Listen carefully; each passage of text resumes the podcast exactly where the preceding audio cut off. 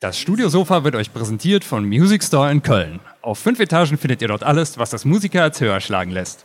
Unter www.musicstore.de könnt ihr auch bequem von zu Hause aus shoppen. Natürlich versandkostenfrei ab 25 Euro mit fünf, äh, fünf, nee, mit 30 Tagen Rückgaberecht und drei Jahren Music Store Garantie. Fast auswendig.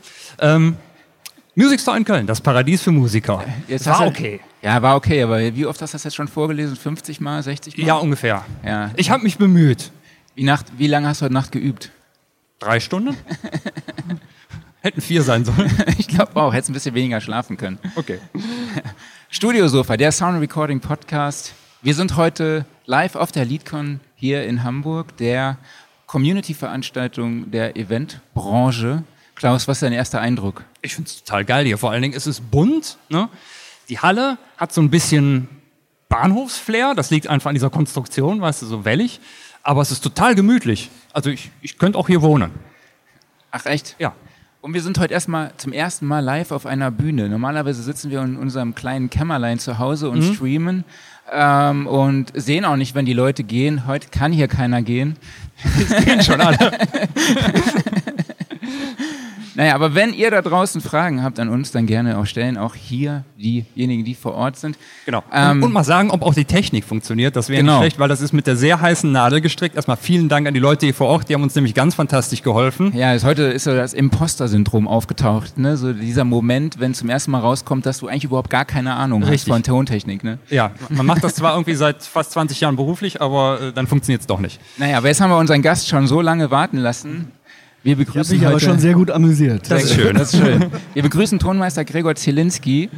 Hallo Gregor, schön, dass du da Hallo bist. Marc. Hey. Wir sprechen heute mit dir über Hallo. Orchesteraufnahmen. Klaus. So. okay. Haben wir das auch geklärt? Ja. Gregor, man kennt dich eigentlich noch immer so unter dem Schirm Sennheiser Neumann. Ne? Ähm, Ja. Da warst du sehr, sehr lange unterwegs. Ich habe dich auch ein paar Mal auf der Tonmeistertagung Ja. Mhm. da getroffen, hab schon Interviews gemacht. Ähm, aber erzähl doch mal, was machst du aktuell?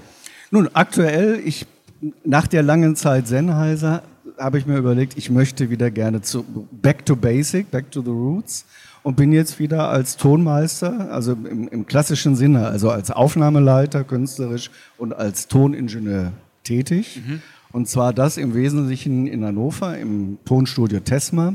Das ist ein neues, sehr, sehr großes und sehr gut klingendes Studio, Okay. äh, wo wir alle möglichen Styles aufnehmen halt. ne? Du machst auch viel 3D Auf Audio. jeden Fall. Sachen. Da sprechen wir aber gleich noch Äh, drüber. sprechen wir gleich drüber. Genau. Genau. Wir wollen mal so ein bisschen direkt ins Thema eintauchen. Mhm. Du hast 1989 den Grammy gewonnen Ja. für eine Aufnahme mit Leonard Bernstein, Bernstein. Bernstein stimmt, Ja. in den Abbey Road Studios. Richtig, Erzähl genau. mal, was kannst du uns über diese Produktion sagen? Ja. Er, erstmal muss ich sagen, jedes Mal, wenn ich ans Abbey Road denke oder wenn ich an die Zeiten von damals denke, wenn ich ins Abbey Road reingegangen bin, das war wie Magic. Ja.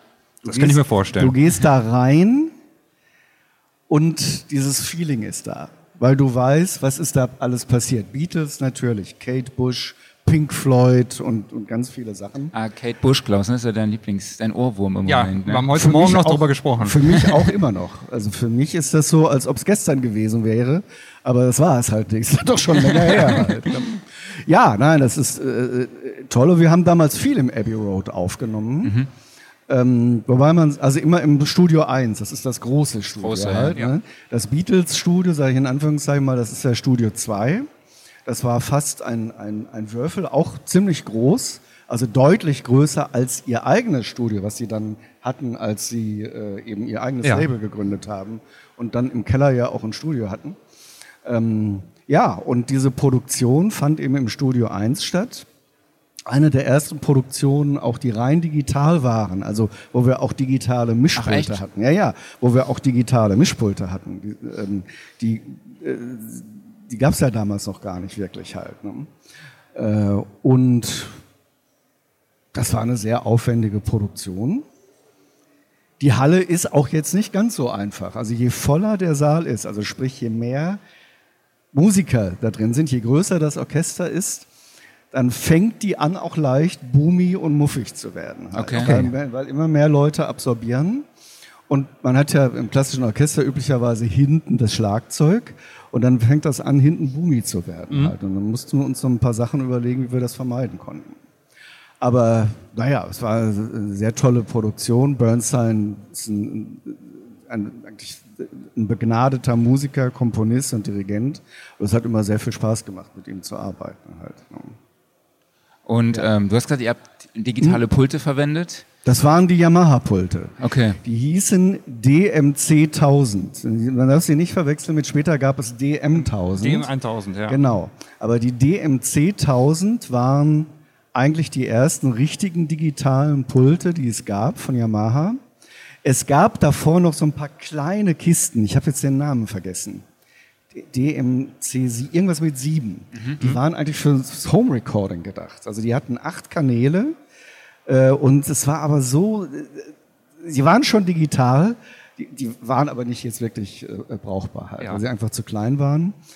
Ähm, es gab von Decker, von der Plattenfirma Decker, ja. gab es auch digitale Pulte, die waren aber äh, hausintern.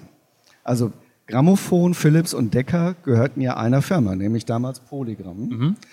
Äh, und Decker hat selber kleine digitale Mischpulte entwickelt, die aber im Wesentlichen die Funktion hatten, dass man äh, eigentlich zum, zu Verhallungszwecken das Lexikon 480, was ja auch schon dann digitale Ausgänge hatte, auf digitaler Ebene mit dem Stereosignal mischen konnte. Ja. Also die waren jetzt nicht multikanalfähig. Mhm. Das waren so kleine Mixer, die tatsächlich übrigens auch nur eine interne äh, Rechnerei von 16 Bit hatten. Also das, das, das Processing war 16-Bit. Ja. Und das ist natürlich, wissen wir heute, viel zu wenig. Ja. Okay. Aber immerhin. Immerhin. Und ja. Aber es hat dich doch dann auch bestimmt gereizt, dann die analoge Technik vor Ort einzusetzen und bestimmt du meinst auch im Abbey Road? Die, ja, und bestimmt auch die ja, Mikrofonsammlung. Ne? Als wir anfingen im Abbey Road aufzunehmen, haben wir noch das SSL da benutzt. Ja. Ähm, wir haben später tatsächlich äh, das SSL nicht mehr benutzt und haben unsere eigenen Yamaha-Pulte vor das SSL gestellt. Also wir haben quasi die gesamte Abbey Road Technik sind wir umgangen. Ach krass. Ja. Der, einer der Gründe war, na gut, einmal wollte man eben komplett digital sein. Ähm, es kam dazu, ein SSL hat ja einen Sound. Ja. So.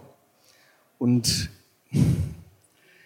es gab, zumindest muss man sagen, es gab damals so eine gewisse Herangehensweise, speziell bei der Grammophon, aber auch bei Decker und Philips, immer eine größtmögliche Neutralität zu wahren. Okay. Mhm.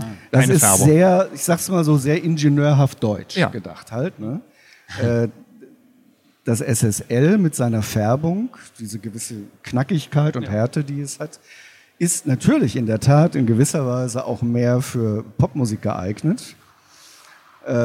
Trotzdem muss ich sagen, ich liebe die SSL-Plugins ja. und verwende sie auch sehr gerne bei Klassikproduktionen inzwischen, aber das ist auch ein, anderes Thema. Ja, ja nee, aber sagen, du musst dir mal ja. vorstellen, wir haben, also dieser Regieraum ist zwar relativ groß, aber er steht natürlich erstmal vorne, steht das große SSL.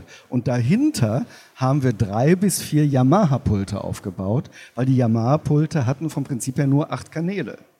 Trotzdem war so ein Pult ganz schön breit, ne? Ganz fast einen ja. Meter breit und auch 1,20, 1,30 tief. Also ja. das war schon mutig, sag ich mal. Ganz kurz zwischengefragt, ja. weil du sagtest, ähm, das war damals so, dass man ähm, das neutral haben wollte, aber kann man das nicht sagen, das zieht sich bis heute eigentlich in die Klassikaufnahmen, dass du das möglichst neutral haben willst? Ich weiß es nicht. Also ich mache es nicht mehr. Okay. Mhm. Ich mache es nicht mehr. Ich weiß nicht, wie der aktuelle Gefühlsstand, sag ich mal, meiner ja. ehemaligen Kollegen ist. Mhm.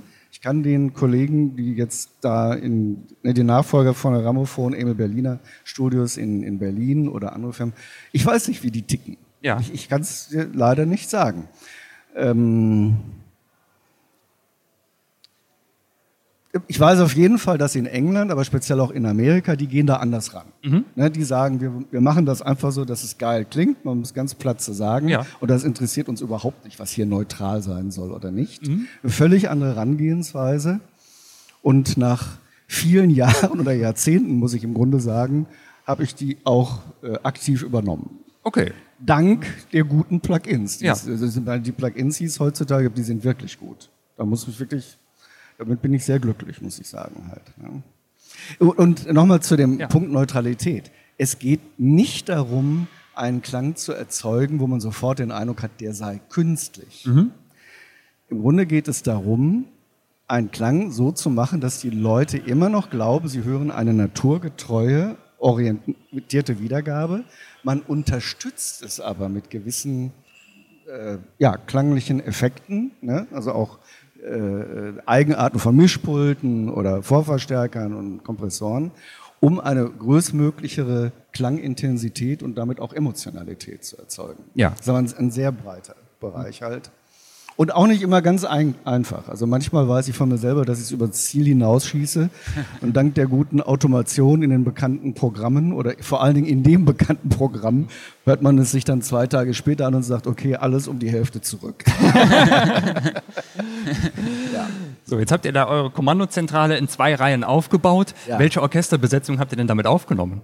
Naja, alles quer durch die Band. Also äh, bei der Candide, also dieses Stück von Bernstein, das war eine sehr große Besetzung mit viel Streichern, äh, Holz, Blech, viel Schlagzeug und äh, bis zu vier äh, oder bis zu sechs Sängern.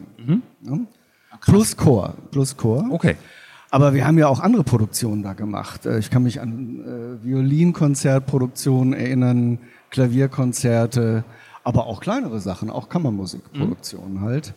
Ähm, da kann man auch daran sehen, dass damals sehr viel Geld auch unterwegs war. Denn das Abbey Road Studio ist nicht billig. Nicht so Und ob ganz. ich das deren Mischpult benutze oder nicht, das macht preislich keinen Unterschied. Halt, ne? Wir haben auch unsere eigenen Mehrspurmaschinen mitgebracht, also damals die, die, die Sony äh, Dash-Maschinen. Die im Übrigen fällt mir da ein, die waren umgebaut. Original hatten die Maschinen ja 16 Bit, 24 Spuren. Und ein paar geniale Techniker bei der Grammophon haben die so modifiziert, dass sie 16 Spuren hatten, aber 24 Bit. Und da muss ich sagen, das hat eine Menge gebracht. Das konnte man wirklich sehr Krass. deutlich hören. Das konnte man extrem deutlich hören. Heute inzwischen ist 24 Bit eingangsseitig und natürlich noch höheres Processing ist Standard. Aber damals war der Unterschied zwischen 16 und 24 Bit war deutlich hörbar. Ja. Halt, ne? Wir konnten da auch umschalten. Ähm, ja, Deshalb hatten wir auch unsere eigenen Maschinen, wir hatten im Grunde alles dabei. Wir haben, Im Grunde haben wir eigentlich nur den Saal benutzt, aber natürlich Regie und so weiter, dann natürlich auch, um, um eben einen Regieraum zu haben, Ja. logischerweise. Wie viele Signale hattet ihr bei dieser Produktion? Weißt du das noch? Ehrlich gesagt, ich weiß es nicht mehr. Ich, wir hatten ja dann nur noch 16 Spuren. Ach so. Ja, ja. Stimmt. Das heißt, werde wahrscheinlich äh, Vormischungen gemacht haben in den Ja. Streichern. Ich, ich bin mir nicht Äh. mehr ehrlich gesagt, ich weiß es Kein nicht mehr Problem. ganz genau. Also man muss ja auch überlegen, jetzt bei der Candid-Produktion, dadurch, dass wir ja bis zu sechs Sängern hatten, äh, die man ja dann auf jeden Fall einzeln haben muss und die partiell auch erst äh, nach der eigentlichen Produktion drauf synchronisiert wurden, weil nicht immer alle dabei sein konnten. Da musste man auf jeden Fall mit den Spuren haushalten. Sonst aber, also vom Prinzip her äh, mache ich den Aufbau immer so, dass ich also für erste Violinen zwei Mikrofone nehme, zweite je nach Größe auch, dann Bratsche, äh, ein Mikrofon, dann wieder Shelly, Kontrabässe jeweils zwei, hinten im, im Holz je nach Größe vier bis acht Mikrofone. Schlagzeug, da ich selber Schlagzeuger bin, stelle ich auch immer viele Mikrofone hin. Also äh, du kannst davon ausgehen, man kommt da locker auf 60, 70 Inputs auf jeden Fall. Ja, Mit krass. entsprechend vielen Wandlern und ähm, äh, es war damals auch so, so eine Aufnahme, da hatte man zwei bis drei Techniker dabei, ohne dass wir es gar nicht äh, gegangen. Mhm. klar. Also eigene Techniker von der Grammophon die genau wissen, wie das äh, System funktioniert. Und Aufbauzeit für so eine Aufnahme war auch mal locker äh, zwei bis drei Tage. Das Ja. ist durchaus möglich. Halt. Aber wenn du jetzt sagst, so 60, 70 Signale, dann heißt das ja auch, dann musst du auch äh, locker acht von diesen äh, Yamaha Digitalpulten gehabt haben. Wenn du sagtest, die haben alle nur acht Eingänge gehabt, oder? Ja, da, äh, Ja. das hey, du musst jetzt mal selber überlegen, gut- aber gut acht würden, nee, nee, pass auf, acht würden da gar nicht, wären da hätten Ja. Mhm. da nicht, wir hatten das, du hast völlig recht. Es standen dann weitere Pulte hinten, Mhm. äh, die man dann, also nebenher bedient hat. Ja. Halt, ne? Es war natürlich auch so, wir sind natürlich äh, so vorgegangen, dass die Verschaltung war so, also äh, Wandler, Vorverstärker, die waren auf der Bühne, sprich, oder im Saal. Diese Technik hatten wir schon, Ja. um möglichst die Kabellängen zu verkürzen. Äh, oder auch nicht über irgendwelche alten Kabelwege irgendwo gehen zu müssen halt. So. Und von da ist man direkt in die Maschinen gegangen und von den Maschinen dann ins Mischpult. Wobei wir aber auch Submixer machen mussten. Wenn ich jetzt ganz ehrlich bin, ich weiß es nicht mehr genau. Das ist ein super komplexes Setup aber auch, ne? Wenn wir Submixe gemacht haben, mussten wir natürlich logischerweise dann doch zuerst in die Pulte rein Ja. und dann wieder auf die Maschinen. Das war dann in dem Fall. Worauf so. habt ihr aufgenommen nochmal? Das waren die Sony, fragen wir jetzt nicht mehr nach der äh, Begriffsbezeichnung, das waren diese ersten Dash-Maschinen. Ja. Okay. Ja, also Sony digital, Dash-Maschinen, wie gesagt, vom Prinzip her 24 Spuren, Ja. 16 Bit, nur von uns eben modifiziert, 16 Spuren, 24 Bit. Aber das war aufwendig, das kann ich euch sagen. Und damals, äh, wir hatten auch sehr häufig, ich meine, das war ja die Anfangszeit digital, das muss man ja eigentlich mal sagen. Insbesondere was Mehrspur betrifft und digitale Pulte betrifft.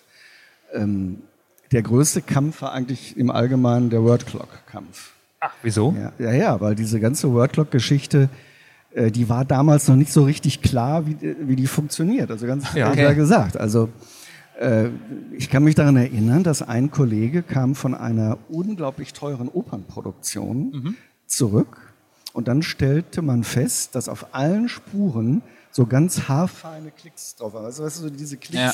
die du Ei. hörst, wenn du mit dem Fingernagel an deinem Ja. Ohr klickst, die waren damals, konnte man sie nicht mehr beseitigen. Ja. Und der Grund war hinterher der, dass man festgestellt hat, dass die Word-Clock-Kabel alle gleich lang oder ein Vielfaches voneinander sein müssen. Okay. Ach, echt?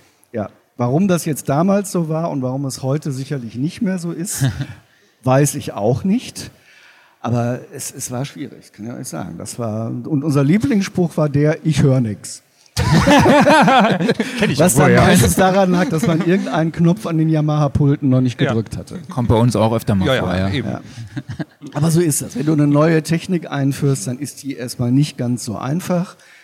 Digital war damals extrem kompliziert. Heute nimmst du deinen Apple, schließt da ein paar äh, Interface an und that's it. Und es funktioniert halt. Ne? Meistens. Meistens, Ab und zu. Ja, genau. äh, ja, und, und ähm, natürlich kam dann on top, in, zu Beginn der Digitalzeit wurde, wurden ja sehr oft diese hart klingenden Wandler kritisiert. Ja.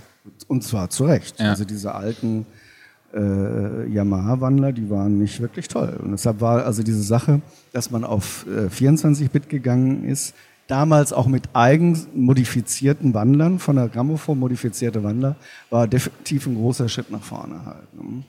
Ähm, Das war im Grunde ein Übergang aus, aus äh, sehr guter, höchst ausgereizter Analogtechnik auf eine neue Digitaltechnik. Aber die politische Entscheidung bei der Grammophon, wie auch bei Decker und Philips, war halt die, wir wollen möglichst schnell in die Digitaltechnik rein. Und dann war es ja noch so, es gab ja noch die Vinyl-LP, die CD gab es noch gar nicht. Also jetzt nicht bei der äh, Bernstein-Sache, da gab es es natürlich, aber als man bei der Grammophon anfing, digital aufzunehmen, das war schon 1979. Das war sehr früh, ne? Sehr früh. Äh, da gab es wirklich noch diese alten Wandler.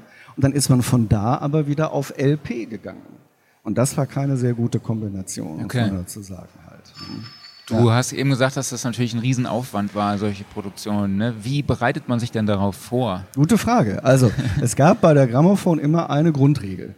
Jede Anlage wird, bevor sie eben eingeladen und an den Aufnahmeort geschickt und verschickt wird, im Recording Center in Hannover, da war das ja damals, aufgebaut. Also jede Anlage wurde komplett aufgebaut und überprüft, ob sie funktioniert. Das, das galt schon äh, zu Analogzeiten, aber zu Digitalzeiten galt es dann erst recht natürlich. Halt. Ja. Ja, und da gab es extra Räume, weil zum Teil gab es ja sehr viele Aufnahmen, die parallel liefen, also musste man auch die Vorbereitung zum Teil parallel machen. Da wurden die Anlagen aufgebaut, überprüft, äh, auf ja, Fehler in der Verschaltung im System gecheckt oder auch eventuelle Hardware-Probleme, kann ja auch sein, dass was kaputt ist. Äh, und dann wurden sie halt in die großen Laster verpackt und äh, verschickt. Krass. Mhm. Denn die Aufnahmen, wir haben ja nicht in Hannover aufgenommen, wir haben ja, wie man anhand des Abbey Road Beispieles sieht, natürlich immer da aufgenommen, wo die Orchester residieren oder wo man eben auch tolle Locations hat, akustisch tolle Locations hat zur Aufnahme. Halt. Ja. Da gab es doch bestimmt auch eine Menge Transportschäden dann auch, oder? Nee, Tatsächlich? nee, eigentlich gar nicht. Das ist aber eine gute Frage. Ähm, Also ich hätte jetzt Also, gerade gedacht, ja, ja, aber, nein, nein, du musst mal überlegen. Also die Leute, die für die Logistik zuständig waren, Ja. mit dieser ganzen Erfahrung, ich meine, das, das ging ja schon äh, mit den Aufnahmen außerhalb von Hannover in den äh, 60ern, glaube ich, los. Mhm. Das heißt, die haben über die Zeit sehr viele Erfahrungen gesammelt, wie man Equipment Mhm. einlädt und, oder verpackt, damit es nicht kaputt geht. ja, und damals war es ja noch fragiler eigentlich, ne? äh, Ja, aber denk mal, jede große Rock'n'Roll-Produktion fährt mit äh, zig Lastern durch die Gegend halt. Da darf auch nichts kaputt gehen. Ja, Möglichst, richtig. ne? Ich hätte jetzt noch gedacht, so damals, äh, wenn du irgendwie eine Bandmaschine oder ein großes Pult oder sowas mitgenommen hast, ne, dann das zu verpacken. Naja, also es war, es galt allerdings tatsächlich ein bisschen so die, die Jumbo-Jet-Maxime.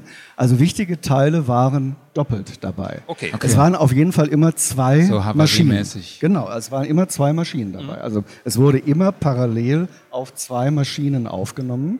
Das war schon bei analog so, bei digital auch so.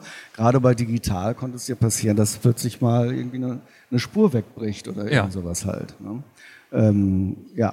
Na, aber Verpackung war eigentlich kein Problem. Also da musst du dir einfach vorstellen, da wurden halt äh, äh, die, die Geräte in entsprechend großen Cases, die entsprechend gedämpft, gedämmt waren und so verpackt. Äh, Und natürlich waren aber auch damals schon die Mischpulte, auch die analog, analogen Pulte, waren in Modulbauweise. Also darfst du dir jetzt nicht vorstellen, dass wir da so ein Pult in Form eines SSLs verschickt hätten. Genau, sondern so einzelne. Nee, nee, das waren so einzelne Module, auch immer mit acht Kanälen. Ja. Diese Breite irgendwie. Ja. Da- Das wurde dann zusammengesetzt, die ganze Kabellage. Du brauchtest natürlich auch die Gestelle darunter. Also, das war auch aufwendig. Die analogen Pulte aufzubauen war aufwendig. Ich muss aber sagen, diese Pulte klangen außerordentlich gut. Ja. Die hatten jetzt vielleicht nicht so eine Färbung wie, das, wie ein SSL, aber sie hatten einfach, wie soll man das sagen, die hatten einen fetten, punchigen Sound. Das haben die sicherlich nicht intendiert. Die haben von ihrer technischen Idee, sind die halt so rangegangen, dass sie wussten, also zum Beispiel Masseleitungen müssen dick sein. Ja. Strom muss fließen. Und wenn Strom fließen kann, dann klingt es auch meistens gut halt. Ne? Das waren tolle Pulte, diese Ja. äh, sogenannten Module-Mixer nannten sie Ja. die. Und die wurden zusammen mit Decker, Philips und der Grammophon entwickelt. Das waren also eigens entwickelte Pulte. Ja. Habt ihr denn auch Mikrofone dann mitgenommen? Auch, Ja, natürlich. Also haben dann wir auch Mikrofone, mit ins das Abbey war ja Road doch das Studio. Kleinste. Ja, auch ins Abbey Road Studio. Ja, ja, also da fällt mir auch, ich meine, das Abbey Road Studio, da weiß man ja auch, dass die einen wunderbaren Schatz an alten äh, äh, Röhrenmikrofone Ja. haben. Und bei der Grammophon mussten aus äh, steuertechnischen Gründen diese Mikrofone zerstört werden. Was? Ja, diese Mikrofone standen dann, sagen wir mal, mit einem Euro, also mit einer D-Mark in der Liste. So. Und äh, man durfte die nicht einfach rausnehmen und dann wurden diese Mikrofone in Anwesenheit eines, ich glaube, das war sogar ein Zollbeamter, mussten zerstört werden. ist nicht dein Ernst, doch, oder? Doch, doch. Krass. Man muss natürlich auch überlegen, dass man damals, also das ist jetzt auch wieder so ein deutsches Ding. Ja, halt, ich merk's. Dass man damals natürlich, äh, wenn du jetzt an den U87 denkst, ne? U87 versus U67. Ja. Ne, das U87 ist ja das U67 mit Transistortechnik. Dass man äh, erstmal sehr froh über das U87 war und die U67 gar nicht mehr benutzen wollte. Und das, das hatte auch zusätzlichen Grund. Ich habe das selber nicht mehr erlebt, aber ich weiß von vielen älteren Grammophon-Kollegen, dass die U67 sehr ähm, äh, Temperatur, aber nee, vor allen Dingen feuchtigkeitsempfindlich waren. Und die hatten damals offensichtlich, hatten die die doppelte Anzahl von Mikrofonen mit, also zumindest was die Röhrenmikrofone betraf. Und dann haben die das quasi so gemacht, die eine Hälfte trocknete irgendwo und die andere Hälfte wurde benutzt. Das muss man jetzt auch vor folgendem Hintergrund betrachten. die haben ja eben nicht nur in irgendwelchen Studios aufgenommen, sondern auch in Kirchen.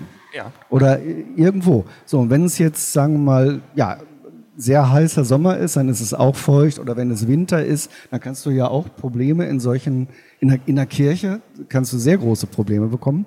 Und dann haben diese Mikrofone einfach Stress gemacht. Dann haben die nicht mehr funktioniert.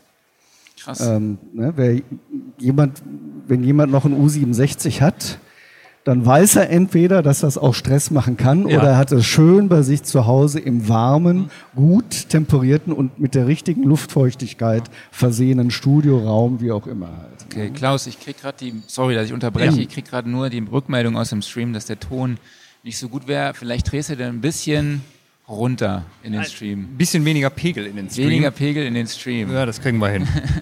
Das kriegen wir hin. Und wir sollen die Mikrofone nicht so nah an den Mund halten. Das kriegen wir auch noch hin. So. Aber danke für die Rückmeldung. Danke. Dankeschön. Ja. Jetzt hast Gut, du ja schon so eine ganze. Menge an Herausforderungen genannt, also angefangen von Transport über Mikrofone, wie man sie zu lagern hat. Was sind denn noch so besondere Herausforderungen bei Orchesteraufnahmen, jetzt sowohl von damals als auch von heute, was dir einfällt? Ich muss ja ehrlich gesagt sagen, eine große Orchesterproduktion kann einfacher sein als äh, eine äh, Klavier, Trio oder äh, Quartettproduktion. Wieso? Ganz einfach, wenn ich ein Klavier habe und dann habe ich, sagen wir mal, eine Violine und ein Cello oder nur Klavier und Cello, dann habe ich von vornherein das Problem, dass diese beiden Instrumente sich so spektral vom Klang Ja. her ein bisschen überlappen. Bei einer Violine ist es anders, die ist ja eben Uhr angesichts. So, und dann ist ein Klavier eben auch sehr laut und ein Cello ist nicht so laut. Und dann hast du von vornherein ein Balanceproblem zwischen Cello und Klavier. Wenn das Ganze dann noch mit, also live ist oder mit Kamera, dann musst du die so aufstellen, wie die stehen, sonst kann man da ein bisschen was machen. Ja. Also äh, ich mache lieber eine Orchesterproduktion als Klavier und Cello, sage ich dir ganz ehrlich. ähm, Okay. Ansonsten die Herausforderung einer Orchesterproduktion ist natürlich in der Tat äh, die im Wesentlichen die Balance zwischen den direkt aufgenommenen Signalen, also den Spotmikrofonen und dem Hauptmikrofon. Äh, wichtig, das gilt für jede Produktion, aber gerade auch für eine Orchesterproduktion, ist ein möglichst guter, lebendig klingender Raum. Das ist für mich ganz wichtig, dass ein Raum lebendig klingt. Ja. Ne? Ähm, und dann ist die Positionierung des Hauptmikrofones eben sehr wichtig. Manche Leute betrachten das Hauptmikrofon oder gerade wenn wir jetzt auch von 5.1 oder 3D reden, glauben eher, das sei eine Art Atmo-Mikrofon, was so Okay. im Hintergrund so den Saalhall aufnimmt. Ja. Das ist nicht die Idee. Die Idee eines Hauptmikrofones ist, dass es eben so positioniert ist, dass es vom Prinzip her das ganze Orchester so aufnimmt, dass es eigentlich in sich schon stimmig, Okay. stimmig ist. Und dass man halt mit den Stützmikrofonen dann entsprechend ein bisschen nachhilft. Ähm, das ist einfach eine sehr wichtige Geschichte. Und äh, da muss man dann speziell, wenn man mal in einen Raum kommt, in den man noch nicht kennt, da muss man dann auch ein bisschen experimentieren. Also Ja. mit dem Abstand. Vor allen Dingen ist aber auch die Höhe des, äh, die Höhe des, äh, der Mikrofone von großer Bedeutung halt. Ne? Und dann kann es auch wichtig sein, oder ist es natürlich auch wichtig, die Auswahl der Mikrofone. Welche Mikrofone verwende ich da? Also bei mir war es damals so, ich hatte, ich habe mich eigentlich im Wesentlichen immer zwischen Schöps und Sennheiser entschieden. So. Die Schöps-Mikrofone, die färben ja auch ein bisschen, die machen so ein bisschen seidigen Klang. Während die Sennheiser-Mikrofone eben jetzt auch wieder so ganz klassisch ingenieurhaft sehr äh, klar durchhörbar klingen. Ich will jetzt nicht sagen neutral, aber es geht so in die Richtung Ja. halt. ne? Das heißt, ich habe Folgendes gemacht. Wenn ein Saal eher ein bisschen undeutlich klang, ein bisschen ja, unpräsent, wie auch immer, habe ich die Sennheiser genommen. Ja. Wenn ein Saal sehr knackig, sehr präsent klang, habe ich die Schöpse genommen. Oder wenn wir genug Kanäle hatten, habe ich auch beide parallel hingestellt. Okay. Meistens habe ich beide parallel hingestellt. Ja. Sehr gerne auch äh, als Hauptmikrofon breite Nieren. Ähm, da gab es ja später, oder gibt es natürlich auch immer noch von Sennheiser dieses wunderbare MKH 800 Twin mit zwei Kapseln drin, wie so ein U87. Aber das Tolle ist, dass beide Mikrofone, Kapseln parallel rausgeführt werden, sodass man also beide Signale aufnehmen kann und hinterher wunderbar die äh, äh, Richtcharakteristik des Mikrofones in der Post-Production regeln kann. Auch dynamisch. Das mhm. ist eine ganz tolle Geschichte. Muss ich mal sagen, für Sennheiser. Darfst du. War mit meine Idee. ja, dann. Ähm, wenn man jetzt mal deine Aufnahme oder die Herangehensweise deiner Aufnahme mit heute vergleicht, zwischen heute und damals, was würdest du heute vielleicht anders machen? Also wenn wir von der Aufnahme selber sprechen, bin ich eigentlich ähm, bei so genauso geblieben, wie ich es damals auch gemacht habe, nur dass wir halt auf 3D aufgestockt haben. Okay. Aber mein 3D-Aufbau äh, basiert auf, dem, auf der klassischen AB-Stereophonie. Ne? Ja. AB heißt ja, du hast vorm Orchester oder vorm Ensemble ein mehr oder weniger breit auseinanderstehendes AB. Äh, das kann klassischerseits wären es Kugeln, breite Nieren sind auch immer ganz gut oder eben diese Twins. Und dann ist es ja so, dass quasi das linke Mikrofon jetzt bei Stereo ist hardwired, also wird direkt mit dem linken Lautsprecher mhm. verbunden und das rechte mit dem rechten. Ja. So, und die Stützmikrofone dann anyway halt. Und äh, bei meinem 3D-Aufbau bin ich genau bei der Idee geblieben. Nur, dass ich halt mehr Mikrofone da stehen habe, die aber auch jeweils hardwired sind zu den entsprechenden Lautsprechern halt. Ne? Ähm ich, ich würde heute ja, das sagen wir doch. Ich würde heute noch mehr verschiedene Mikrofone bei den Stützen verwenden. Okay. Also verschiedene Mikrofone, sofern vorhanden. Mhm. Okay. Natürlich auch gerne mal ein Bändchenmikrofon, da muss man ja auch erstmal lernen, wie man damit umgeht halt. Oder eben auch ja, Röhrenmikrofone äh, würde ich machen. Die sind aber auch nicht immer so die fallen auch nicht immer vom Himmel, diese Mikrofone halt. Und ähm, äh, also ich benutze heute nach wie vor eine Mischung aus Sennheiser, Schöps und Neumann. So. Und das habe ich damals eigentlich auch gemacht. Also Neumann-Mikrofone habe ich auch benutzt, muss man ja auch mal sagen. man, man kann das so sagen. Wir haben, ich habe ja in Detmold studiert. Detmold ist ja durch ein Grammophon-Tonmeister entstanden. Also das Tonmeisterstudium und das ja. Institut durch Erich Thienhaus.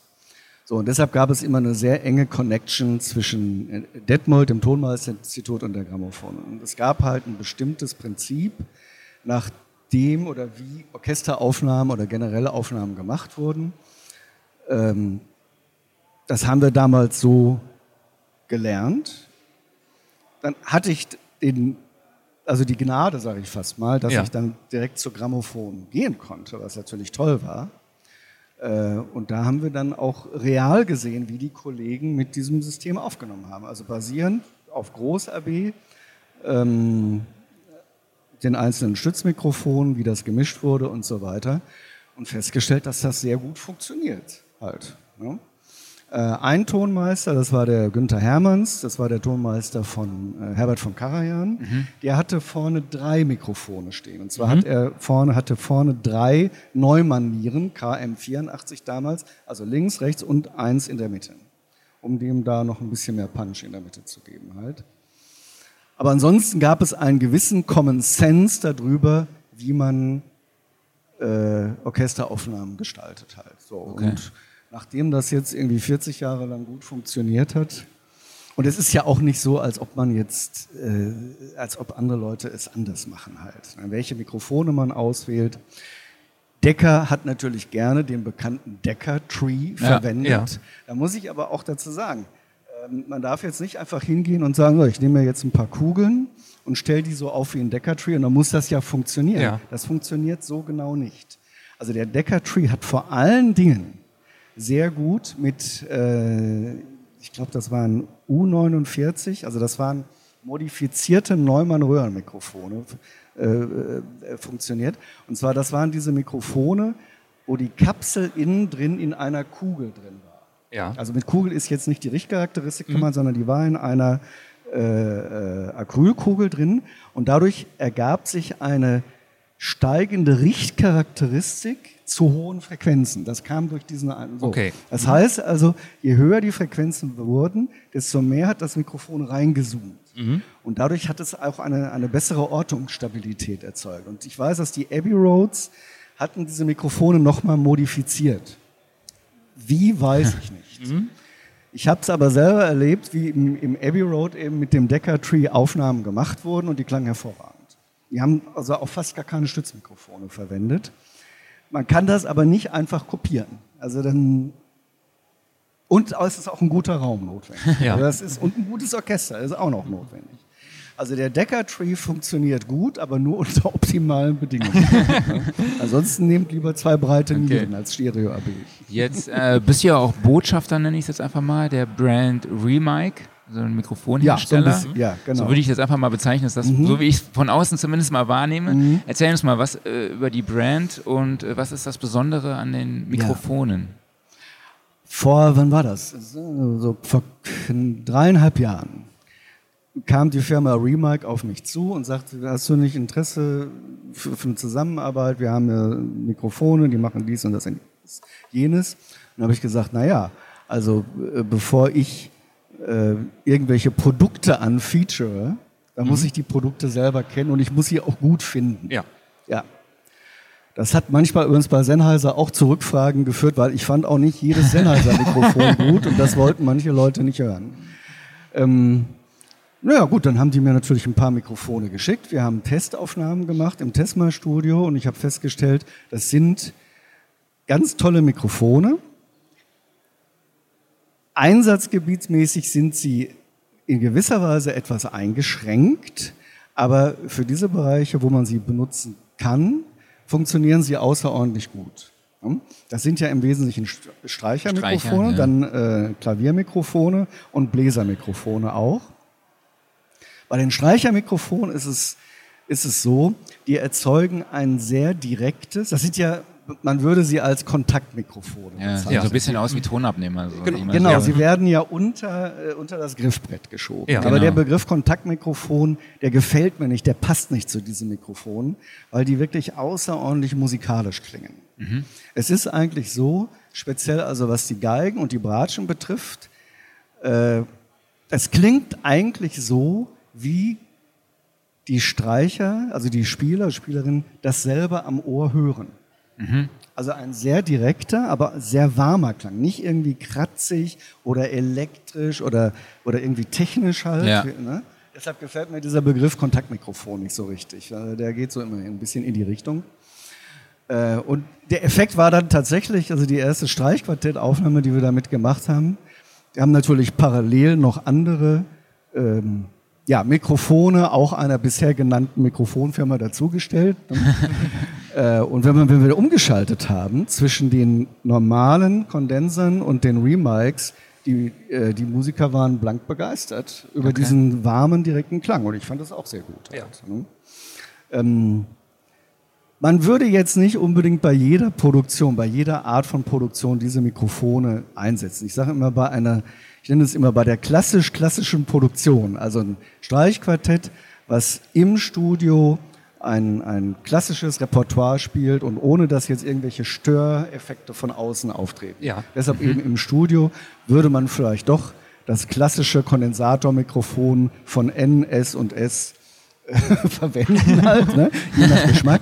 Aber sobald irgendetwas von außen dazukommt, äh, sei es, dass wir eben live sind, dass wir Verstärker haben, also eine PA haben oder auch äh, Wedges und so weiter, oder dass irgendeine Produktion zusammen ist mit anderen lauten Instrumenten, äh, äh, setze ich diese Mikrofone sofort und sehr gerne ein halt, weil sie Ja. mir einfach einen viel besseren Grip, mir fehlt da immer dieser Begriff Grip, der kommt ja aus der Formel 1 oder aus Ja. dem, von, den, von der Reifentechnik. Ich habe einfach mehr Zugriff auf die Instrumente äh, und das ist schon sehr hilfreich. Insbesondere übrigens auch im 3D-Bereich ist das sehr hilfreich halt. Ne?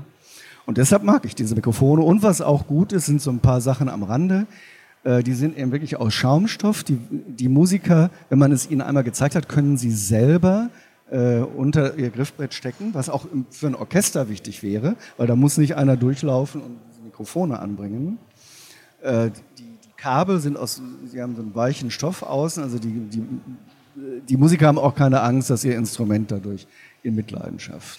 Das hätte mich nämlich interessiert. Also ich habe die Mikros auch gestern Abend zum allerersten Mal äh, gesehen auf der Webseite und du hast dann ja auf einmal eine Kabelführung. Also normalerweise, wenn du jetzt zum Beispiel Violine spielst, musst du dich ja um ein Kabel an dir nicht sorgen. Und das ist dann wahrscheinlich wie bei einem Headset, wird das vielleicht über den Rücken runtergeführt oder wie wird das Naja, gemacht? das Mikrofon, ich mache jetzt mal so, als ob ich eine Geige in der Hand hätte. Ja. Ne? Wird ja hier unter dem, genau. dem Hm? das Griffbrett geführt. Ja. Das Kabel läuft dann außen Also lässt man doch einfach runterhängen dann. Einfach runterhängen. Okay. Ja, Hm. ja, ja, genau. Äh, Das ist, wenn du jetzt ein DPA oder irgendwas da dran hast, also das, was vorne drauf geklampft hast du ja auch irgendwo das Kabel. Ja, stimmt. Ja, klar. Hm? Es gibt natürlich auch die Variation, dass man gleich Adapter hat für die verschiedenen Sender von Sennheiser und Shure und so weiter, dass man da also gleich äh, auf den Sender gehen kann. Ähm, na, die Musiker äh, kommen damit sehr gut zurecht. Die sind damit sehr zufrieden. Welche Rolle spielt dann, dass du quasi weniger Dynamikunterschiede hast durch die Bewegungen der Musiker, wo sich dann auch die Distanz zum Mikrofon quasi ändert? Wie, wie meinst du das jetzt? Also wenn ich das Mikrofon jetzt hier positioniere und ich spiele und der Musiker bewegt sich ja auch dann bei der Aufnahme und bei dem Remic-Mikrofon hast du ja dann quasi auch ein direkteres. Ja, aber das ist ja kein Nachteil. Nee. Weil, weil du den Begriff Dynamik verwendet hast. Also die Dynamik ist ja erstmal etwas, was der Musiker selber macht. Also Genau. zwischen Pianissimo bis Fortissimo, wie auch immer. Wenn das Mikrofon, wenn das Instrument sich vor dem Mikrofon bewegt, also der Musiker mit dem Instrument natürlich, dann ist das erstmal ein Nachteil. Ja, Und das genau. ist auch ein Nachteil. Also Ja. das habe ich auch sehr häufig erfahren. Ich, ich kann mich an erinnern, eine meiner ersten Aufnahmen, die war mit Gidon Kremer. Das ist auch ein sehr bekannter Geiger. Und der bewegt sich wie wahnsinnig. Also der wirklich wie irre. Und äh, das ist dann so, wie es ist. Performt dann einfach. Ja, ne? Genau. Und da man natürlich so eine Solo-Violine oder Klavier mit äh, Violine, nimmt man die natürlich auch in Stereo auf. Also man hat zwei Mikrofone dann über ihm, äh, damit es einfach eine bessere Räumlichkeit entsteht. Und wenn der sich dann da vor dem Mikrofon hin und her bewegt, dann, dann hört man das auf der Aufnahme. Mhm. Also von daher ist das kein Nachteil. Es ist eher ein Vorteil, wenn äh, eben durch die Bewegung des Musikers mit seinem Instrument keine Veränderung im Klang entsteht halt. ne? Ist übrigens natürlich, geht das noch weiter. Natürlich ist es auch so, dass solche Mikrofone dann auch sehr raumunabhängig sind. halt? Also es kann eben auch sein, dass ein Raum vielleicht mal nicht so gut ist oder vielleicht bei einer Live- oder sonstige Geschichte äh, man in wechselnden Räumen arbeitet. Äh, Das macht dem Mikrofon nicht viel aus. Also eigentlich überhaupt nichts natürlich. halt. Okay. Das ist auch ein sehr wichtiger Aspekt. Aber es sind, aber vor allen Dingen, und das ist ganz wichtig, sie sind extrem, äh, sie haben eine sehr hohe, hohe äh, Übersprechdämpfung. Das Okay. heißt, wenn da jetzt drumherum, sagen wir mal, bis hin zu einer Rockband spielt oder irgendwas, dann macht das dem Mikrofon extrem wenig aus halt. Und das ist ein Riesenvorteil Ja. natürlich. Halt, ne? ja. Ja. Bei so hochspezialisierten Mikros, wo liegen wir da preislich? Ja, das ist eine gute Frage. ich meine, wir liegen irgendwo brutto, ich weiß es nicht genau, muss Ja. ich dir ganz ehrlich sagen. Äh, frag doch mal im Music Store. nee, ich meine, wir liegen ungefähr bei brutto, meine ich, bei 530, 550 Das Euro. geht aber noch, ne? Ja, ja, ja, also sicher. Ja. Das Hätte ist ich schon, eigentlich mehr gedacht. Ja, und da, ich meine, da ist kein Zubehör mehr nötig. Ne? Weil Ja. das Mikrofon, du brauchst also keine kleinen Klemmen mehr oder irgendwas. Das Mikrofon wird ja direkt, eben wie gesagt, unter das Griffbrett gesteckt. Das müsste so der Preisbereich sein. Okay. Nach meinem Kenntnisstand halt. Ne? Ja. Jetzt mal äh, unabhängig von Remic-Mikrofonen, was sind so deine All-Time-Favorites an Mikros An Mikrofonen? für Orchesteraufnahmen? Für Orchester. Ja, ich fange mal wieder an mit meinem MKH 800 Twin, Ja. weil ich das wirklich liebe, wegen der äh, Möglichkeit, hinterher noch die Richtcharakteristik zu verändern. Äh, man kann das übrigens auch sehr gut im 3D-Bereich einsetzen. Also wenn ich, ich setze sehr gerne vier Twins als 3D-Hauptmikrofon ein, dann habe ich ja quasi acht Kanäle. Ne? Vier gucken nach vorne, vier nach hinten. Das Center, das schenke ich mir ehrlich gesagt meistens, und das erzeuge ich halt durch ein, durch ein Stützmikrofon. Ähm, also das ist auf jeden Fall ein Mikrofon, was ich sehr gerne als Hauptmikrofon verwende, ist aber auch nicht billig, muss man einfach mal sagen. Ja, da sind, ja. liegen wir, glaube ich, bei mm, so um die dreieinhalbtausend Euro netto, jetzt aber so in der Art, ich weiß nicht mehr ganz genau. Ähm, ich benutze aber auch nach wie vor, ganz ehrlich, gerne Schöps-Mikrofone im Orchester, äh, Neumänner auch gerne im Orchester. Es gibt so einen schönen alten Spruch, der sagt, Mikrofone sind die besten Filter.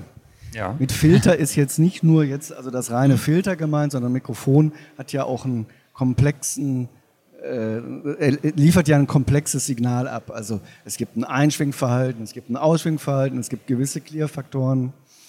Ähm, ich benutze inzwischen übrigens auch sehr gerne äh, äh, Bändchenmikrofone mhm. Von, von äh, Rode. Äh, Rode, sagt man Rode? Rode, Rode genau, sorry. ich verwechsel das immer dann mit Rhodes, also mit ja. dem Fender Rhodes halt. Ähm, die benutze ich immer genau dann, wenn ein Signal dazu tendiert, scharf zu werden. Ja. Das kann eine Stimme sein, das kann auch eine Geige sein, weil diese Mikrofone einen sehr schönen runden Klang erzeugen. Das finde ich irgendwie ganz toll. Es klingt so wie so ein eingebautes Plugin irgendwie. Man darf nie vergessen, ein Bändchenmikrofon ist ein, also hat eine Achtercharakteristik. Ja. Und eine Achtercharakteristik kann auch schwierig sein, weil das Mikrofon ja in beide Richtungen aufnimmt. Also ich würde jetzt nicht zu viele von den Mikrofonen benutzen, das kann gefährlich werden. Aber wie gesagt, für einen Geigenbereich oder wenn da irgendwelche Vocals auftauchen sollten, äh, kann das ein sehr hilfreiches Mikrofon sein. Ähm, U67 benutze ich auch sehr gerne, aber da muss man auch aufpassen. das muss dann auch funktionieren. Ja. Es kann sehr schnell passieren, dass es anfängt zu krakeln oder irgendwelche Geschichten. Ähm, ich weiß, dass die Kollegen in, in Wien äh, äh, von der Synchrostage, ne, das sind die, diese Vienna Library, ja. Ja. die haben da sehr viele alte RCA-Mikrofone stehen. Diese, diese großen Dinge. Ja. Ich habe die leider noch nie selber benutzen können. Ich bin mir aber sicher, dass das bestimmt tolle Mikrofone sind, sonst würden die die nicht benutzen. Das stimmt. Ja, das stimmt. Genau. Die stehen bei denen immer vom Blech. Mhm. Ja. Genau, beim Blech kann ich Folgendes sagen. Da muss man sehr aufpassen, speziell bei Trompeten. Die können, wenn man dicht rangeht, dann anfangen sehr hart und scharf zu klingen halt.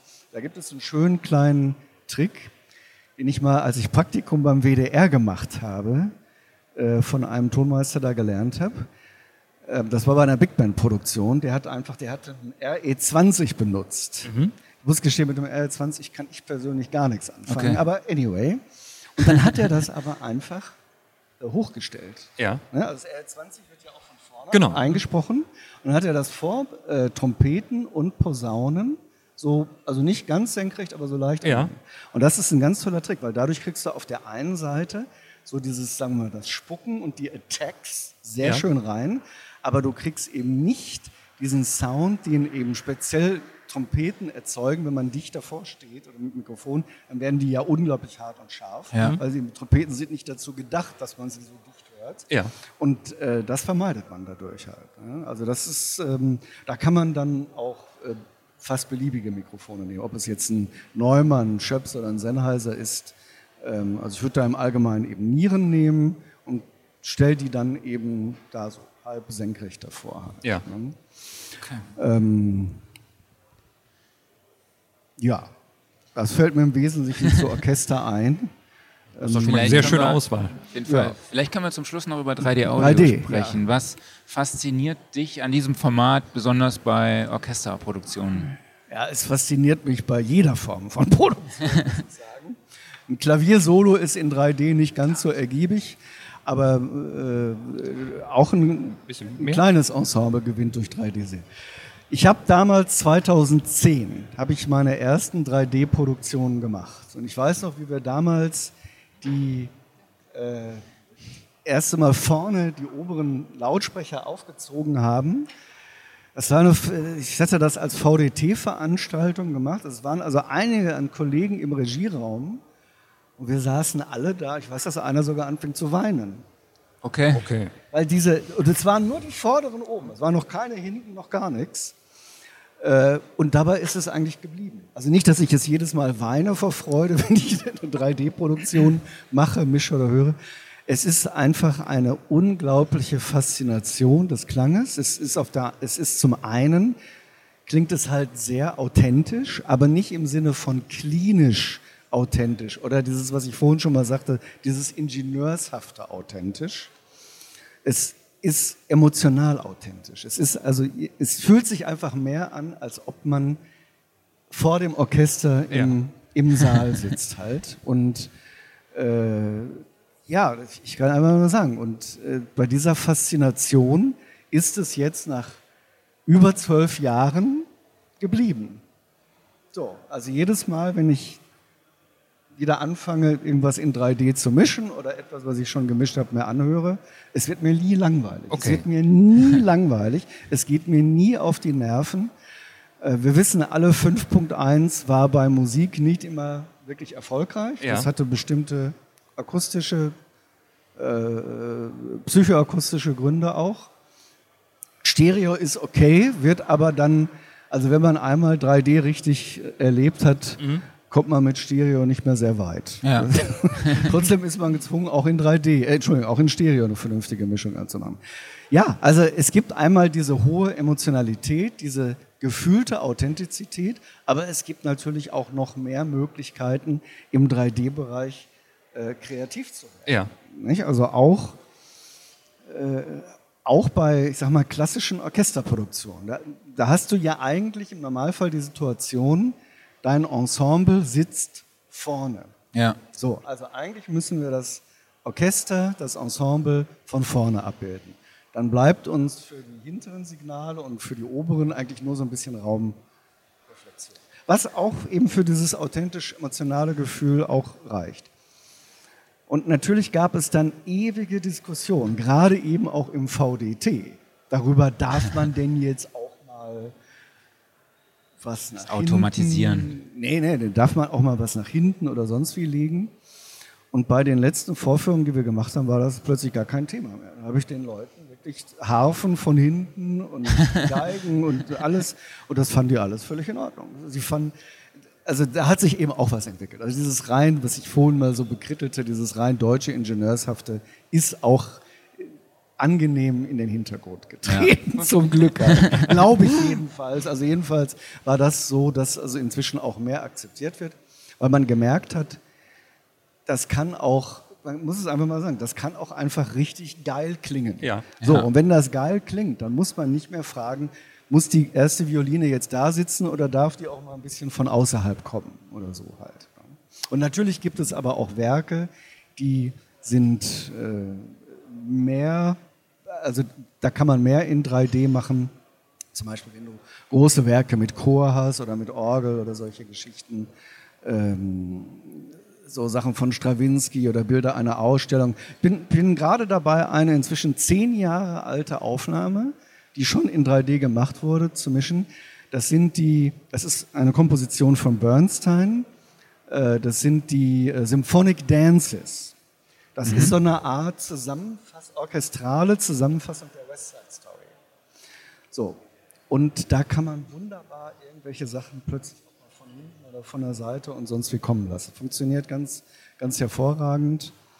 Ähm, ja, also wer es noch nicht gehört hat, dem kann ich nur dringend anraten, äh, irgendwo, und wenn es nur irgendwie eine, so, so ein Home Cinema äh, Laden ist, die ja. im Allgemeinen ja, ja. auch schon drei mhm. über sich stehen haben, ähm, äh, sich, das, sich das mal anzuhören. Wir sind übrigens gerade, wo ich sage Home Cinema, ähm, wir arbeiten jetzt sehr eng zusammen mit, äh, mit Patrick Schappert. Das ist der Besitzer eines der größten oder des größten äh, Home Kino oder Home Cinema Ladens in Deutschland als Einzel Laden. Es gibt ja diverse Ketten, ja. aber der macht das alleine. Und der ist ein ganz großer 3D-Fan und er ist vor allen Dingen ein sehr großer Fan, was 3D-Musik betrifft. Also mhm. eben nicht nur Film und äh, große Effekte, die man dann natürlich da machen kann.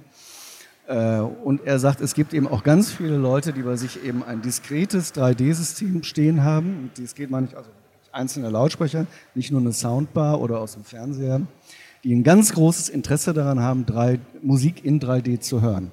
Und das bietet uns jetzt eine neue Plattform, auch wirklich da mal endlich an einen Kundenkreis ranzukommen, der jetzt nicht nur Rock'n'Roll oder Klassik hört und sagt, aber Musik kommt doch von vorne, für Ja. mich Ja. reicht Stereo. Ist das auch ein Bereich, wo du so eine kommerzielle Chance siehst für Ja, das Format? Das auf jeden Fall. Ja, ja. Weil die Leute, die ähm, erstens schon mal willens und auch in der Lage sind, sich ein 3D-Lautsprechersystem zu Hause hinzustellen. Das fällt ja auch nicht vom Himmel. Ja, nee. Weder äh, budgetmäßig noch platzmäßig. Platz. Die haben auch Interesse, das vernünftig zu hören. Und das sind im Übrigen auch Leute, die auch gerne noch eine Scheibe in der Hand haben. Also eine, Ja. eine Blu-ray in dem Falle. Und das nicht so gerne, wo auch immer heraus streamen. Ja. Das, äh, diese äh, Streaming-Sachen, die man kennt von Apple oder sonst wie, die sind ja im sogenannten E EAC3-Format, also ein extrem datenreduziertes Format, was nicht unbedingt immer äh, zur Beglückung führt, wenn man das eben, wenn man da 3D-Sachen hört und äh, die man auch nicht unbedingt äh, als repräsentativ dafür betrachten sollte. Ja. Weil sie gerade, was Apple betrifft, im Grunde dazu da sind, äh, dass sie mehr AirPods verkaufen halt. Klar. Ja. Also Ähm. man sollte, wenn man die Möglichkeit hat, irgendwie in so einen Home-Kino-Laden gehen und sich da irgendwelche 3D-Sachen, aber möglichst in diskreten Lautsprechern anzuhören. Okay. Ja. Ich sitze jetzt gerade an einem 3D-Mix zu Hause. Mhm. Ähm, wie gehst du ran? Nimmst du dir die Stereo-Mischung und baust dann daraus die 3D-Audio-Mischung oder gehst du da dann einfach wieder auch von vorne komplett ran? Also generell, wenn ich eine 3D-Mischung mache und es aber auch eine Stereo-Mischung geben muss, fange ich tatsächlich erstmal mit Stereo an. Ja. Weil der Rückweg von 3D auf Stereo, Ist, äh, da brauchst du einen Arzt. Da, brauchst du, da brauchst du einen Psychiater. Das, ist in Logic auch richtig einfach. ja, ich benutze Pro Tools. also, Okay. Ja. So. Ähm, naja, also, wenn wir jetzt von Dingen wie Orchesterproduktion oder Orchester mit Chor oder irgendwas reden, äh, ist ja erstmal, ist es ja erstmal wichtig, dass man ja, die Balance korrekt erzeugt und natürlich auch im Stereobereich eine vernünftige Klangästhetik erzeugt. Also dass es eben auch schön klingt, ich sag's mal einfach so halt. Ne?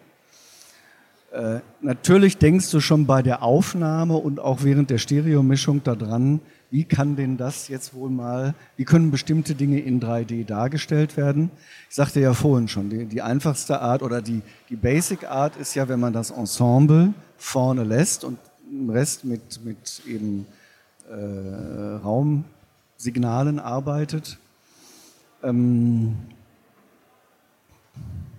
ja, wie, wie soll ich das sagen?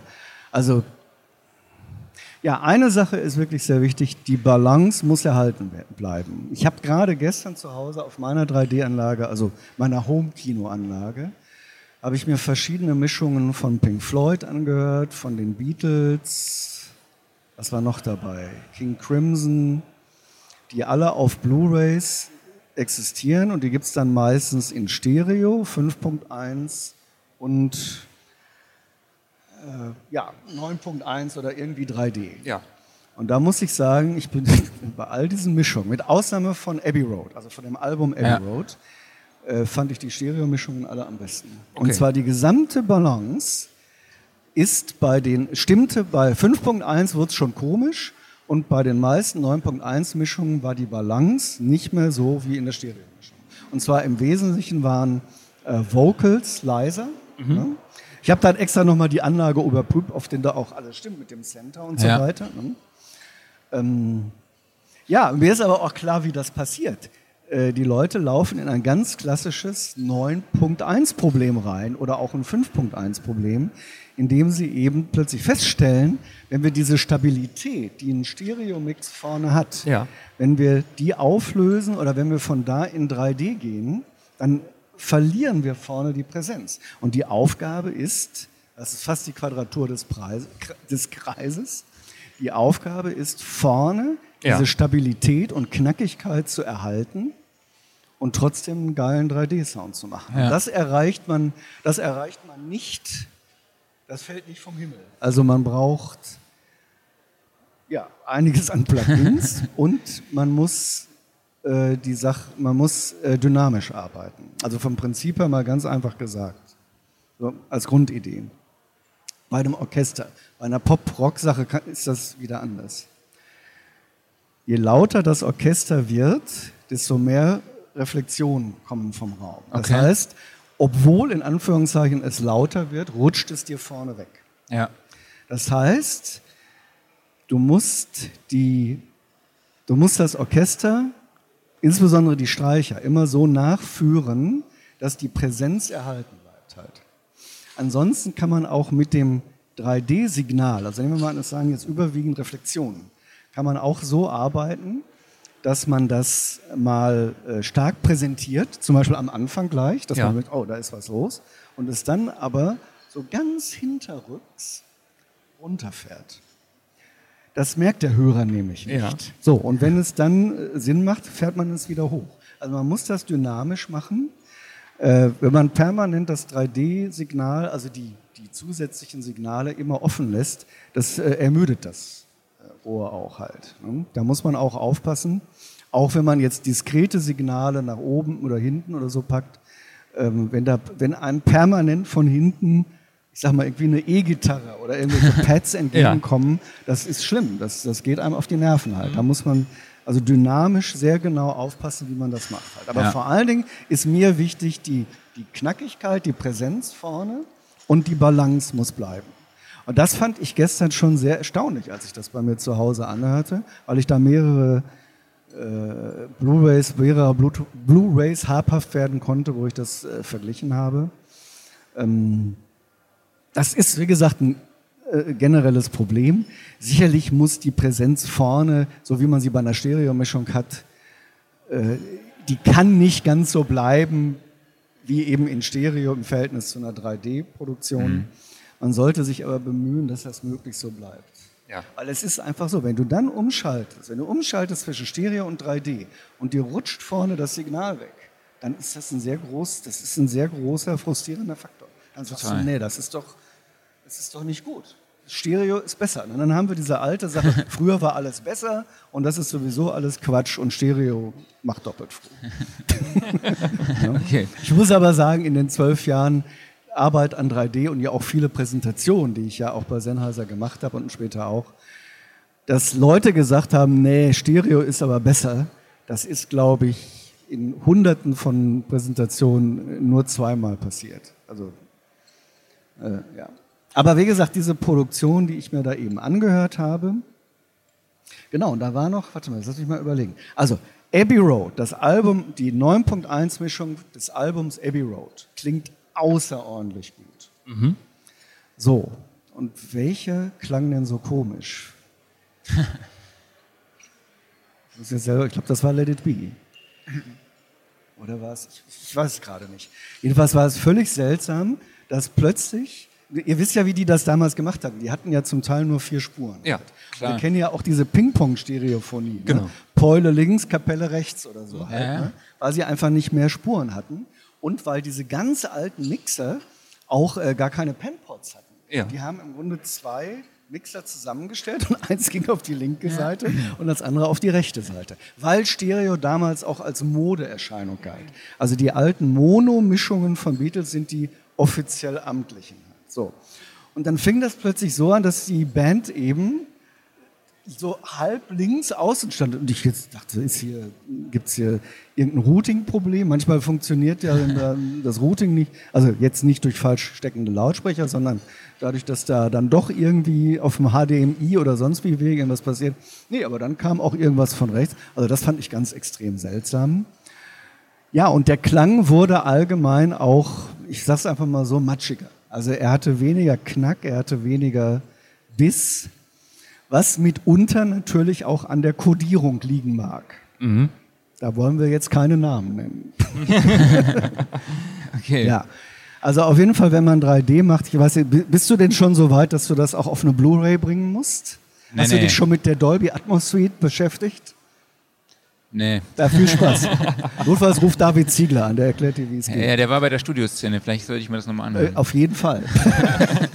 es gibt eine Quick-Anleitung, das funktioniert relativ schnell. Aber wenn du dann in die Details gehst, also mir hat final ein sehr netter Kollege aus der Schweiz geholfen, damit ich das zum Laufen okay. Weil ansonsten ist da, glaube ich, eine 300-seitige Bedienungsanleitung und dafür habe ich keine Lust mehr, das durchzulesen. Halt. Ich weiß jetzt auch nicht, wie man das jetzt im Logic routet. Ich weiß jetzt aber, wie es im Pro Tools geht halt. Und das fällt nicht vom Himmel. Nee, das ist also das ist, wirklich äh so. Und dann musst, dann musst du dich mit Lufts beschäftigen, ne, mit diesen Lautheitsgeschichten. Äh, ja. Und ähm, wie gesagt, wenn du mit deinem Signal auf EAC3 gehst und vergleichst das, was du bei dir zu Hause im Studio hörst, mit dem EAC3-Signal, dann wirst du sehr enttäuscht sein. Also die amtliche Version ist natürlich dieses fast un, also datenunreduzierte Signal, ja. äh, das, das, das Dolby True HD Signal. Okay. Ja. Ähm, ja. Vielleicht können wir abschließend noch so ein kleines Schlussstatement von ja. dir kriegen. Ähm, was würdest du jetzt jemandem mitgeben an Erfahrung, also aus deiner Erfahrung, der sich jetzt zum ersten Mal oder auf eine Orchesteraufnahme vorbereitet? Was sind für dich so die wichtigsten Erfahrungen, die du gemacht hast? Also, ja, da muss ich einmal Folgendes sagen. Man kann nicht von 0 auf 100 eine Orchesteraufnahme machen. Nee, das, also da, ja. das, das, wird dir nicht gelingen. Gar nicht mal jetzt so sehr, weil du nicht genau weißt, wo du die Mikrofone hinstellen musst oder wo, wie du das Orchester aufbaust, äh, um eine Aufnahme zu machen mit der Aufnahmelogistik, also allein die Verkabelung etc., die technischen Aufwand für eine Orchesteraufnahme ist relativ groß und, erfordert Erfahrung. Das muss ich erst mal sagen. Ja. Also ähm, ich kann ich die Frage so eigentlich gar nicht beantworten, ganz ehrlich. Also das ist, wenn, wenn einer, der bisher vielleicht bei sich zu Hause nur seine Gitarre und seine Stimme aufgenommen hat, plötzlich eine Orchesteraufnahme machen soll, dann sollte er sich möglichst sicher sein, dass beim Misslingen der Aufnahme er nicht dafür bezahlen muss. ich glaube, es ist auch, ne, das ist jetzt gar nicht arrogant oder irgendwas. Nee, also, vielleicht war es auch falsch auch formuliert, dass ich gesagt habe, ja, die erste Orchesteraufnahme, aber vielleicht so generell bei der Herangehensweise. Was die Herangehensweise. Also ich sag mal, in a perfect world, dann hast du einen guten Raum, mhm. also im Allgemeinen einen möglichst großen Raum, aber vor allen Dingen einen lebendigen Raum. Mhm. Ne? Du hast möglichst gute Musiker natürlich. Du hast dein Equipment unter Kontrolle. Bau es vorher auf. Siehe die Grammophon-Geschichte, die ich vorhin erzählt habe. Bau es vorher auf und überprüfe es. Äh, ja, sorg dafür, dass du gute Mikrofone hast. Kabel im Übrigen ganz am Rande bemerkt, auch ein Ach. sehr wichtiges Thema, ja. das wissen wir alle. Ne? Ähm, nimm dir genug Zeit für die Vorbereitung, also für den Vorheraufbau und für den Aufbau vor Ort. Du brauchst auf jeden Fall auch ein paar Leute dabei, alleine kannst du das nicht machen halt. Ne? Ja, hab vernünftige Stative auch dabei und alles. Und sorg für eine vernünftige Abhörsituation. Ne, nicht, man hat nicht immer die Möglichkeit, überall gleich, äh, also dass man einen Auf, also Regieraum hat, der äh, eine vernünftige Akustik hat, sondern äh, das kann ja sein, zum Beispiel, dass wenn du in einer Kirche aufnimmst, dann gehst du im Allgemeinen in irgendeine Sakristei oder so. Äh, wenn die Abhörsituation nicht klar ist, nimm dir einen, Laut, einen Kopfhörer mit, den du gut kennst. Ne? Also ein vernünftiger Kopfhörer äh, ist für, eine, für die Kontrolle während der Aufnahme auf jeden Fall Gold wert und von enormer Wichtigkeit. Äh, weil es geht ja mitunter auch darum, dass man auch in die einzelnen Mikrofonwege reinhören muss und checken muss, ob die alle auch in Ordnung Klar. sind. Ne? Und das ist auch ganz wichtig. Also wir nehmen ja heute alle Mehrspur auf. Ich gehe da mal von aus. Also keiner ja. wird jetzt eine Aufnahme von einem Orchester direkt in Zweispur machen. Deshalb ist es erstmal ganz wichtig, dafür zu sorgen, dass die einzelnen Kanäle, ne, die Hauptmikrofone und die Stützen vor allen Dingen, dass die alle vernünftig aufgenommen werden. Also sprich, dass die alle vernünftig klingen. Wenn das gewährleistet ist, dann ist man schon sehr weit. Cool. Ja, ja. ja und achte auch auf Übersteuerung. man, man bedenke auch immer, dass ein Orchester generell, dass die Musiker bei der Probe, bei Proben im Allgemeinen, das ist mal so in dB gesprochen, mindestens 6 dB leiser spielen mhm. als bei der finalen Aufnahme. Also nicht denken, oh, das ist zu leise, ich muss da mal ein bisschen den Preamp hochdrehen lieber etwas vorsichtig rangehen. Ja. Ich sage mir das selber auch immer. Ich bin da auch gerne Opfer. da bin ich, da denke ich irgendwie noch zu analog und meine, ich muss da mehr Pegel draufgehen. Ja. Das ist bei modernen Wandern nicht mehr möglich. Okay. Ja.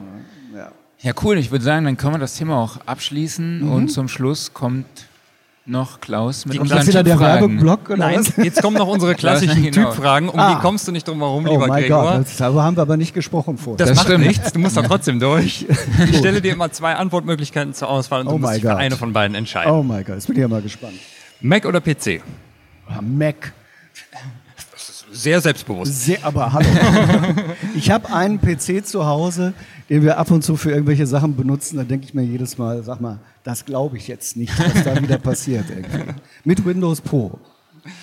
1176 oder LR2A? What? Kompressoren. Ach so. Was war das zweite? Äh, LA2A. Ach so, nee, dann der, der erste. Okay. Analog oder digital? Inzwischen definitiv digital, aber dass es möglichst analog klingt. Okay. Und da Okay. gibt es ja inzwischen genug Möglichkeiten. Dann die alles entscheidende Frage, die unter anderem auch dafür sorgt, dass du kein Click-on mehr im World Clock-Signal hast. Kommt der EQ vor oder hinter den Kompressor? Ja, Der kann im Allgemeinen sollte er vor den Kompressor. Es kann auch hinter den Kompressor kommen. Okay. Und, oder man kann auch beides machen. Also, dass man einen vor und einen dahinter hat. Aber er gehört natürlich erstmal basic-mäßig vor den Kompressor, damit man nicht hinterm Kompressor irgendwelche Sachen kaputt macht, die der Kompressor vorne eigentlich gerettet hat. Hm? Genau. War Wolltest du mich jetzt verarschen irgendwie? Nein, nein, nein, nein. nee, nee, das alles ist äh, unsere absolute Standardfrage. Äh, Das ist die, die Kultfrage eigentlich. Genau, richtig. Aber ich habe sie richtig beantwortet. Und Total. wenn ihr meint, es sei andersrum, dann seid ihr falsch. Es gibt übrigens in der aktuellen Sound Recording einen Artikel darüber von Waldemar, Waldemar Vogel, Vogel. wo das auch sehr interessant Formuliert erklärt erklärt wird. wird, ja. Ja, Aber genau. ja, jetzt Ja, ja, aber eins ist ganz klar. Also du kannst mit dem Kompress, äh, mit dem Filter vorne irgendwas machen. Es kann ja auch sein, dass du irgendwo stark was reindrehst, was dann eventuell wieder abgefedert Ja. werden muss. Es kann aber Oder durchaus umgekehrt. sein, dass du dir das dann anhörst und sagst, naja, jetzt klingt das vielleicht mir ein bisschen zu dumpf oder irgendwas, sagen wir irgendwie, und dann, dass du hinten hinter den Kompressor nochmal ein kleines Filterchen machst. Mhm. Aber es gibt ja inzwischen auch diese unglaublich geilen Filter. Ich sage jetzt mal keine Firma, die diese, diese dynamischen Filter. Also nicht jetzt einfach ein, äh, ein Mul also Multiband-Kompressor, das geht noch darüber. Dynamische EQs. ne? Genau. Äh, Und da gibt es vor allen Dingen eine Firma, die sich da sehr hervorgetan hat und die, und die covern ja im Grunde alles auf einmal. Ja. Kann ich auch sehr, sind nicht billig, aber klappt sehr gut. Ja. cool. Vinyl oder CD? Ja, also das ist äh, komplex. ich höre, ich kann dir sagen, ich habe über 1000 LPs und über Okay. 2000 Singles zu Hause. Und ich höre sehr gerne Vinyl.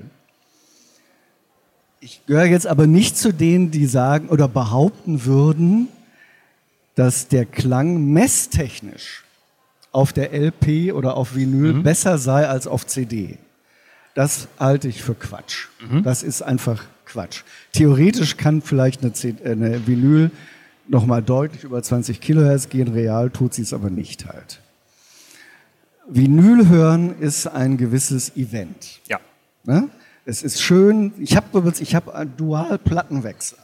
Ne? Also wenn Single, dann muss das vom Plattenwechsler kommen. Erstens will man nicht dauernd die Single wechseln. Zweitens ist das eben auch originär, dass es halt so ist. Ähm, ja, also ich höre beides. Okay. Ich höre einfach beides. Ähm, wenn ich, ich habe natürlich viele LPs und die entsprechenden CDs. Und ehrlich gesagt, mir fällt immer nur eine LP ein, die beim direkten Vergleich zur CD besser klingt. Das ist so eine Best-of-CD von James Taylor. Äh, also LP und CD. Die ist einfach eben auch unglaublich gut gemastert. Ne? Da ist einfach richtig Druck drauf. Aber man darf nie vergessen, wie vulnerable, wie, wie empfindlich äh, Vinyl ist halt. Ne? Und auch wieder, das geht ja schon beim Mastern los, es geht beim Pressen los. Man, man muss bedenken, dass auf manchen LPs ist auf einer Seite sind bis zu 40 Minuten. Ja. Wenn einer sowas macht oder wenn man solche LPs hat, die klingen nicht gut. Ja. Und wenn die dann noch so ganz dünn gepresst sind und das, und das rumpelt ohne Ende, dann ist das nicht wirklich lustig. Das halt, stimmt, Ne? ja. Also, aber man muss auch einfach sagen, dass insbesondere die ersten, die frühen CDs auch einfach auch nicht gut geklungen haben. Das ist diese Wandlergeschichte Genau. halt. Ne? Und auch weil man Jit, das Thema Jitter, das ist ja sozusagen nochmal Wordclock im, im Mikrobereich, weil man den auch nicht richtig im Griff hatte, weil man gar nicht gewusst hat, was das ist. ja, So. also ich höre beides. Ich gebe zu, ich streame auch ganz gerne. Natürlich. Weil, äh, ganz ehrlich, also das, äh, gerade bei Apple, auch wenn ich vorhin wegen der 3D-Sache ein bisschen gemeckert habe, aber diese, diese, äh, wie nennt sich das da? Also die- diese Original Masters und so diese, diese hochwertigen Apple-Formate in Stereo, die klingen auch gut. Mhm. Da ist eventuell eine alte LP oder nee, Entschuldigung, eine alte entsprechende CD klingt da gegebenenfalls schlechter. Alles Man klar. muss aber, ich muss immer an einen Spruch von äh, Neil Young denken. Ja. Von Neil Young. Der ist jetzt auch schon sehr alt. Das war bei der Einführung der CD. Da hat er gesagt, so, früher haben wir eine LP aufgelegt, haben einen Whisky getrunken und haben zugehört. Mhm. Ja. So, heute schmeißen wir die CD rein und die läuft dann durch und wir hören- trinken vielleicht Genau. noch den Whisky, aber wir hören nicht mehr zu. Richtig. Ja eine, Und, und so ist es auch. Also, äh, und ein, ein früherer Kollege von mir, der hat mal inhaltlich eigentlich sowas ähnliches gesagt. Der hat gesagt, er möchte gerne etwas erfinden. Er nannte das die Bierplatte. Also Bier. Und zwar eine Platte, die beim Abspielen schmilzt. Jetzt mal unbenommen davon, welchen Effekt das auf den Plattenspieler hat. Weil er sagte, dann kann man diese Platte nur einmal hören und dann setzt man sich auch einen Hut auf, wenn man sie hört. Oh. Das geht im Grunde in eine ähnliche Richtung halt. Man sollte es immer versuchen wertzuschätzen, wenn man Musik hört. Dass man Musik heute permanent überall durch Streaming und sonst wie konsumieren kann, weiß ich. Ja. Ja. Und deshalb ist mir Aber- auch, jetzt kommen wir nochmal ganz kurz zurück auf 3D. Ich habe auch schon mal gesagt, 3D ist das neue Analog. Also die Intensität der Wahrnehmung beim Hören ist bei analog, wenn man es bewusst hört, hoch und bei 3D ist es eigentlich auch sehr hoch. Mhm. Ähm, ja. Sehr schön. Also wenn man Lust eine- und Zeit und Muße hat, sollte man Musik bewusst hören. So. eine das super, war mal eine sehr detaillierte Antwort. Und, eine super äh, Überleitung. Ja, das ist auch wichtig. also Genau. super? Überleitung zur letzten Frage. Ne? Ja, Erstens kommt das doch und zweitens eine. bei selbstzerstörenden Platten freut sich auch der deutsche Beamte. Da muss er nicht mehr die Mikros und die Platten selbst zerstören, sondern das machen die von alleine. So, und der Kollege hat mir auch direkt hier schon zwei Fragen rausgekürzt. Mhm. Da waren eigentlich noch schöne dabei, aber es wird ihm anscheinend zeitlich zu knapp. Die letzte Frage lautet: Wein oder Whisky? Ja, tendenzmäßig doch eher Wein. Wein. Ja. Okay. Ja. Okay. Ab und zu mal ein Whisky, eher Wein. Eher Wein. Alles klar. Super. Vielen Dank. Ja, Das war die letzte Frage. Das war die das letzte. war die letzte Frage. ah, da Dann- standen die Fragen alle. Vielen, vielen lieben Dank, Gregor, dass du dir die Zeit genommen hast für Gerne. uns. War sehr spannend. Und hat mir sehr Äh, viel Spaß gemacht. Ihr habt gute Fragen gestellt. Dankeschön. Ja, freut uns, freut Ja. uns. Okay. Genau. Ja. Dann vielen Dank an euch alle da genau. Auch wenn es wahrscheinlich mit dem Ton ein wenig holprig war. Ich bin hier auf Maximum, mehr geht nicht. Ähm, man müsste vielleicht viel. nochmal Ja, nee, es, war, es, war, es gab, im Stream, es gab im Stream ein paar tontechnische Probleme. Ja. Äh, das Problem ist, dass hier die ganze Zeit mein Audio-Interface rausfliegt. Das ist super. Äh, ja. Und äh, genau, deshalb äh, haben manchmal, Weil wir kommt so viel Pegel der, gemacht haben, dass Ja, genau. der, der USB-Stecker Es kommen hier, kommen hier ist sehr eine spannende Antworten. Es gibt ja RX10 und äh, das, das Gate des Mikros wäre zu krass, aber es ist gar kein Gate drauf, es ist einfach nur Ja. über mein MacBook. es geht einfach so nicht. Aber Genau, geht alles klar. Ja. vielen Dank an euch alle da draußen. Ja. Vielen Dank natürlich an dich, Gregor, dass du dabei warst. EQ, EQ vor oder hinterm Gate? Gate. Oh, Aha, jetzt habe ich dich. Davor. Ich Gut, davor da hast du jetzt aber Glück gehabt. Ja. Vielen Ja, Dank okay. natürlich auch an dich, Marc. Und äh, wir erheben uns von unserem Studiosofa, was heute allerdings aus Barhockern besteht. Das macht aber nichts. Das wird immer noch präsentiert vom Music Store in Köln, dem Paradies für Musiker. Und wir sehen uns heute nochmal wieder, nicht erst nächste Woche. Um eins sind wir schon wieder dran. Diesmal Mit- dann mit Arthur Koll Zum Thema Audionetzwerke. zum Thema Audionetzwerke. Bis dahin, vielen Dank und tschüss. Ciao.